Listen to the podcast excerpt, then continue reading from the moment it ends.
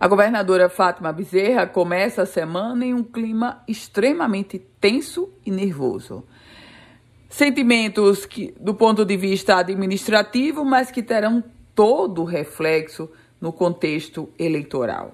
Meus caros ouvintes, os policiais civis ameaçam uma greve por tempo indeterminado, reivindicando a continuidade da DTS, do adicional por tempo de serviço da categoria que é alvo de uma ação do Ministério Público que quer retirar esse benefício.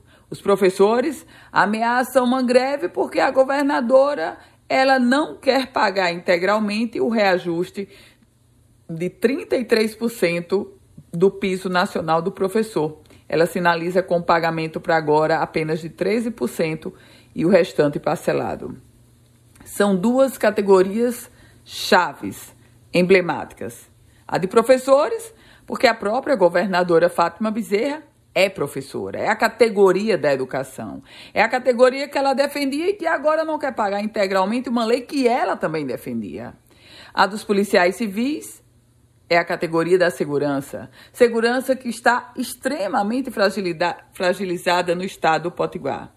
E nesse contexto, a governadora precisa agora ter muita habilidade para negociação e evitar essas duas greves. Se elas forem deflagradas, o efeito será nefasto do ponto de vista eleitoral para Fátima Bezerra.